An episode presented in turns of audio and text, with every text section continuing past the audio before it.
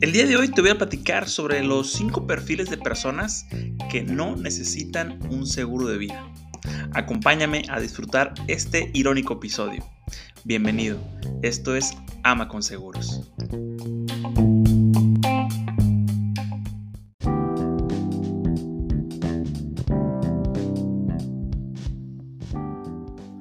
Este programa es patrocinado por Ama con Seguros. En Ama con Seguros nos dedicamos a ayudar a las personas a que alcancen sus metas financieras al mismo tiempo que se protegen y protegen a sus seres queridos. La principal diferencia entre nosotros y nuestros competidores es que dedicamos el 100% de nuestros recursos a conocer cuáles son las principales necesidades de cada familia. Te garantizamos tener la tranquilidad en los momentos más complicados, como accidentes, cirugías, hospitalizaciones, muerte prematura, muerte financiera.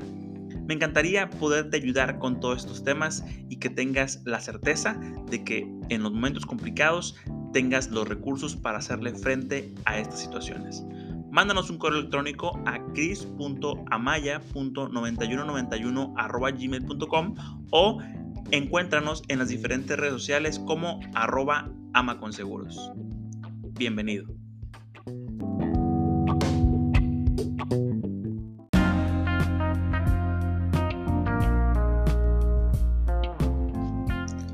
Hola, hola, ¿qué tal amigos? ¿Cómo están? Sean bienvenidos a un nuevo episodio de su podcast Ama con Seguros. Mi nombre es Cristian Amaya y estoy encantado de estar nuevamente platicando con todos ustedes sobre temas de seguros de vida, seguros de ahorro, planes de ahorro para el retiro, seguros de gastos médicos e inversiones. El día de hoy te tengo preparado un episodio muy irónico. El tema de este episodio es personas que no necesitan un seguro de vida. Así que te traigo cinco perfiles de personas que se pueden dar el lujo de no contratar un seguro de vida. Probablemente suene un poco irónico y lo es, sinceramente lo es. Pero al momento de que vayamos descubriendo cuáles son los perfiles, también te voy a dar las razones por las cuales sí deberían de contratarlo. Así que iniciamos con, este, con estos perfiles. Son cinco perfiles que tengo el día de hoy para ti y espero que si piensas que no necesitas un seguro de vida, puedas analizarlo más a detalle y con la conciencia que esto implica. ¿Ok? El perfil número uno es el perfil de persona que no tiene hijos y que no le interesa dejar un patrimonio para su familia. Este, este puede ser una objeción que que en muchísimas ocasiones me encuentro en las asesorías y en las mentorías que doy de forma regular, de forma frecuente. Y me, hacen saber esto. Es que yo no tengo hijos, no tengo eh, personas que dependan directamente de mí. Si yo llego a fallecer, pues en realidad no me interesa dejar patrimonio para, para mis seres cercanos. Entonces, un poquito más adelante te voy a dar, te voy a dar una, una manera distinta de cómo podemos ver este escenario.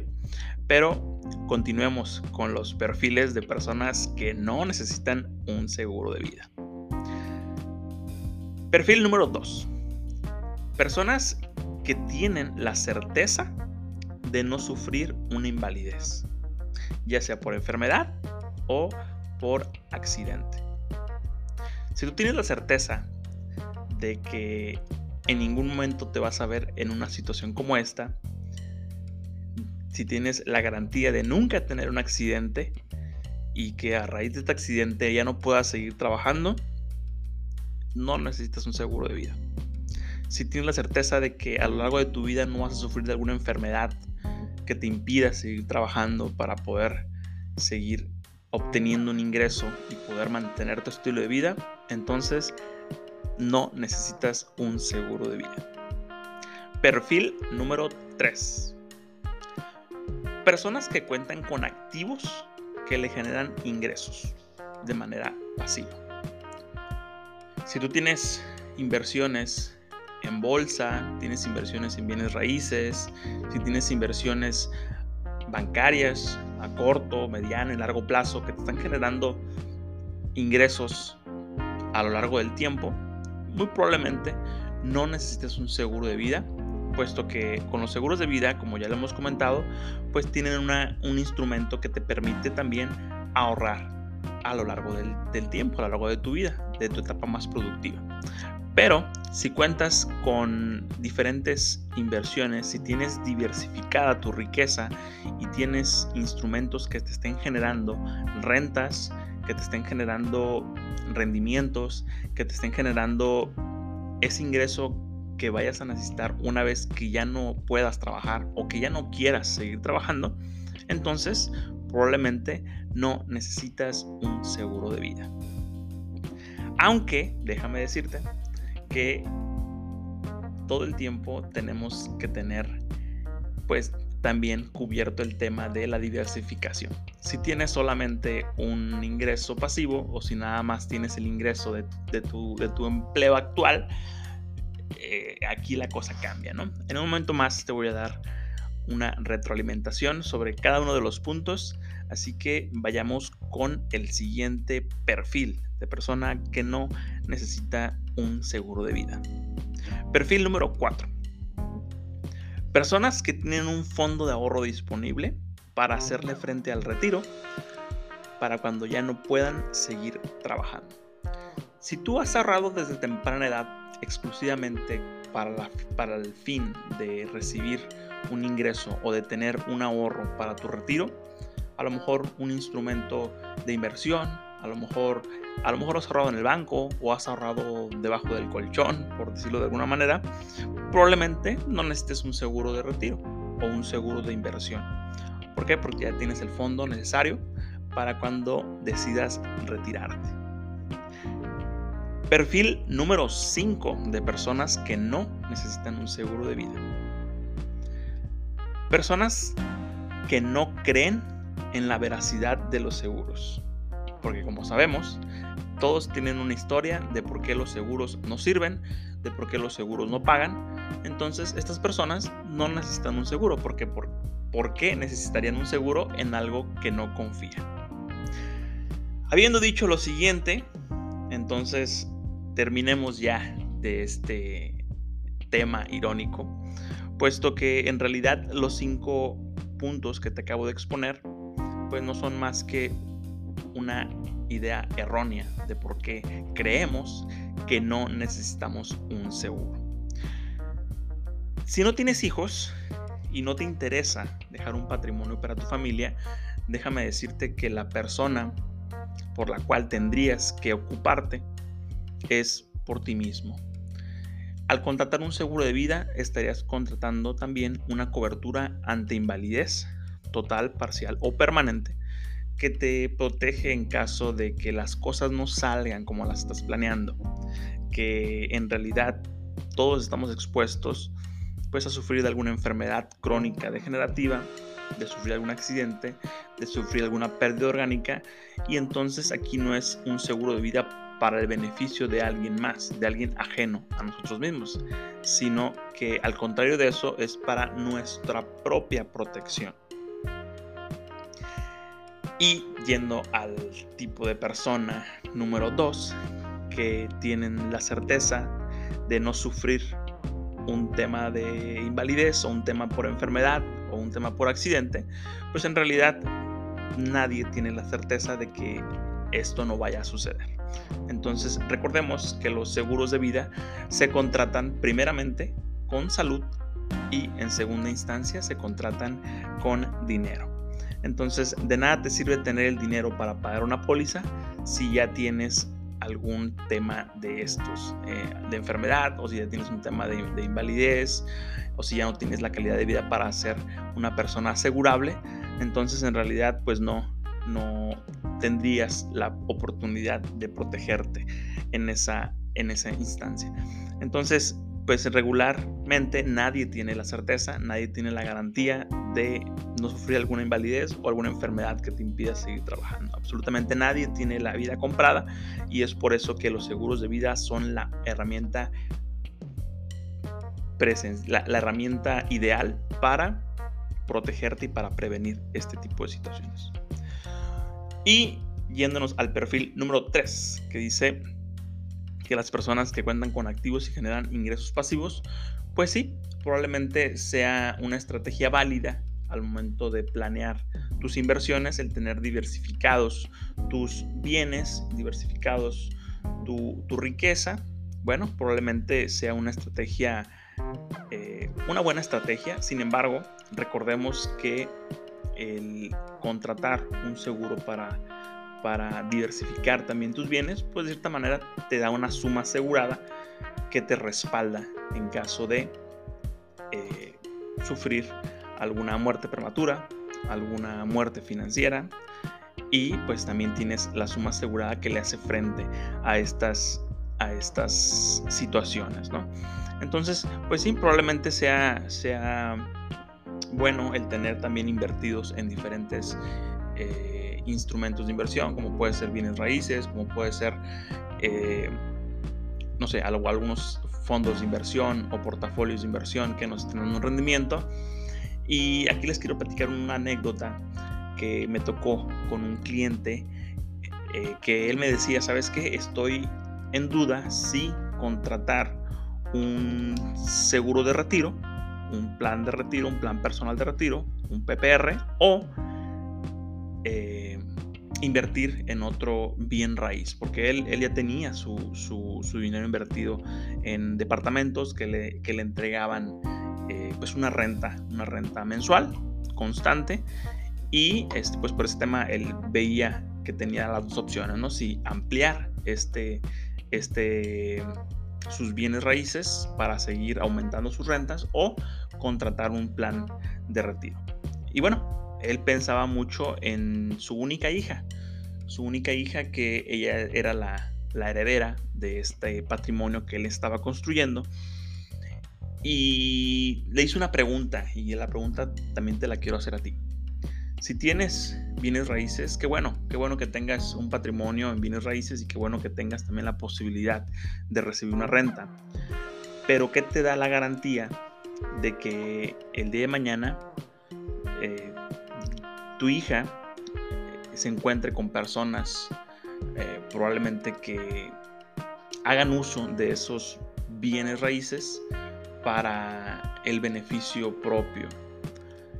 El mantener un, departamento, dos departamentos, requiere mantenimiento, requiere saberle también al negocio, requiere presencia, requiere el estar involucrados al 100% y eh, una vez que, esta pequeña tenga su, propio, su propia familia, pues ya no va a ser únicamente decisión de ella, sino ya va a involucrar decisiones eh, pues de su esposo, de su familia en relación al manejo de estos activos. Entonces, nada nos garantiza que el día de mañana nuestros hijos se vean en la necesidad de vender estas, estos bienes raíces o de simplemente pues eh, no darles el uso adecuado. No sabemos con qué tipo de personas se relacionan y también el seguro de vida pues te da esa versatilidad, ¿no? De decidir eh, cómo recibir su herencia, de qué manera, forma de rentas de rentas eh, mensuales o de recibirlo en una sola exhibición para que ella haga uso de esto, que volvemos a lo mismo, ¿no? No tenemos el control de cuáles serían sus determinaciones, pero de cierta manera tienes un poco más el control de cómo manejar tu patrimonio, de, que, de cómo se administre tu patrimonio. Entonces, te la dejo ahí votando para que tú, tú consideres también este tipo de, de, instrumentos para, pues, para manejar mejor tu herencia. Recordemos que un seguro de vida pues es la herencia más barata que te vas a encontrar allá afuera en el mercado. ¿Por qué? Pues con una con una aportación anual, con, una, con tu prima anual que pagues en tu póliza de seguro, pues prácticamente estás garantizando una herencia por la suma asegurada total. Pueden ser 2 millones, pueden ser 3 millones, 5 millones, dependiendo de la póliza, ¿no? Entonces, esto es el, esta sería la manera más accesible de cómo dejar una herencia para tus seres queridos y pues también cómo administrar tu, tu herencia, ¿no? Cómo, cómo, de cómo tener el control de los bienes que estás dejando para tu familia en el, momento que, que, ya no estés con ellos. Entonces continuamos con las personas que no necesitan un fondo o que no necesitan un seguro de vida, perdón. Son las personas que tienen ahorro disponible ya para hacerle frente a, a temas de retiro, ¿no? A las personas que tienen ya mucho dinero y dicen, ¿sabes qué? Yo no necesito tener una, un seguro de vida, ni de ahorro, ni de protección, ni de inversión. ¿Por qué? Porque ya tengo el suficiente dinero para poder seguir eh, viviendo durante mi retiro. Y en gran medida, este tipo de situaciones no quiere decir que sean correctas, pero volvemos a lo mismo. No tenemos la certeza de que el retiro sea como, como nosotros estamos planeando con el ingreso que tenemos ahora. Recordemos que con el paso de los años estamos sufriendo eh, pues los estragos de la inflación. La inflación es ese, amigo enemigo ese enemigo silencioso que hace que tu dinero cada vez valga menos, que tu dinero cada vez tenga menor poder adquisitivo. Entonces, con un plan de ahorro para el retiro, con un seguro de vida de ahorro, con un plan de seguro de inversión, pues estarías garantizando que tu dinero se actualice, se, le haga frente a la inflación y no se eh, devalúe, que el, que el, valor de tu dinero no vaya, no vaya a la baja, ¿no? que no pierda valor. Entonces, probablemente seas una persona muy organizada en sus finanzas, que tengas ya controlado cuál sería tu ingreso y cuál sería tu, tu, fondo de ahorro para el retiro, pero recordemos que también con el paso de los años, pues este dinero vale cada vez menos. No es lo mismo eh, mil pesos del día de hoy, de septiembre del 2022, a eh, mil pesos de septiembre del año 2012. Entonces, para tomarlo en cuenta también, así tengas mucho dinero, ese dinero pues tiene que estar también protegido por ese tema, ¿no? Y un plan personal de retiro suele ser una buena estrategia para evitar que tu dinero eh, se devalúe, ¿no? Para evitar que tu dinero pierda ante la inflación. Y por último, eh, vamos a debatir un poco sobre las personas que no creen en los seguros, en la veracidad de los seguros de vida, porque, porque pues obviamente eh, tienen a lo mejor una historia que contar, tienen algún pariente, algún vecino, algún amigo, algún hermano que les contó sobre su mala experiencia en seguros. Y sobre esto, déjame decirte que los seguros son eh, instrumentos que vienen por contrato directamente con la aseguradora con la que estás contratando y a su vez, pues estos contratos son regulados y supervisados por la Comisión Nacional de Seguros y Fianzas, que es una organización ajena a las aseguradoras, la cual se encarga de que pues todas las estipulaciones y las condiciones generales pues se cumplan al pie de la letra. Si a esto le agregamos que en las pólizas de seguro de vida vienen todas las reglas del juego, las exclusiones, que es eh, el concepto de las, de las situaciones que el seguro no te va a pagar, desde el inicio te dice cuáles son las reglas del juego y en qué eventos o en qué circunstancias la póliza no se va a hacer responsable. Entonces, tú tienes la, la, posibilidad de leer tu contrato, de leer tu póliza y tienes la garantía de tener también el control de tus números, pues en esta póliza vienen una tabla de valores garantizados que pues obviamente la aseguradora se compromete contigo para cuando quieras ya eh, hacer uso de tu inversión, de tu ahorro, pues que tengas el valor total de lo que invertiste. Entonces, eh, en realidad muchas veces contamos cómo nos fue en la feria, pero nunca sabemos el trasfondo de esta situación. ¿no? Probablemente eh, en estas situaciones pues no se leyó el contrato como se debía, se interpretó de mala manera o simplemente es parte de la mala asesoría por parte del agente de seguros. Entonces, con esto damos por terminada el episodio de hoy. Espero que te, haya, que te haya gustado, espero que te sirva un poco para esclarecer por qué sí es necesario el contar con una herramienta como esta que te permita eh, alcanzar tus metas financieras y que te permita tener la tranquilidad en los momentos más complicados. Mi nombre es Cristian Amaya, yo te saludo la siguiente semana y muchísimas gracias por escucharnos. Te saludo, que tengas un excelente fin de semana. Nos vemos, bye bye.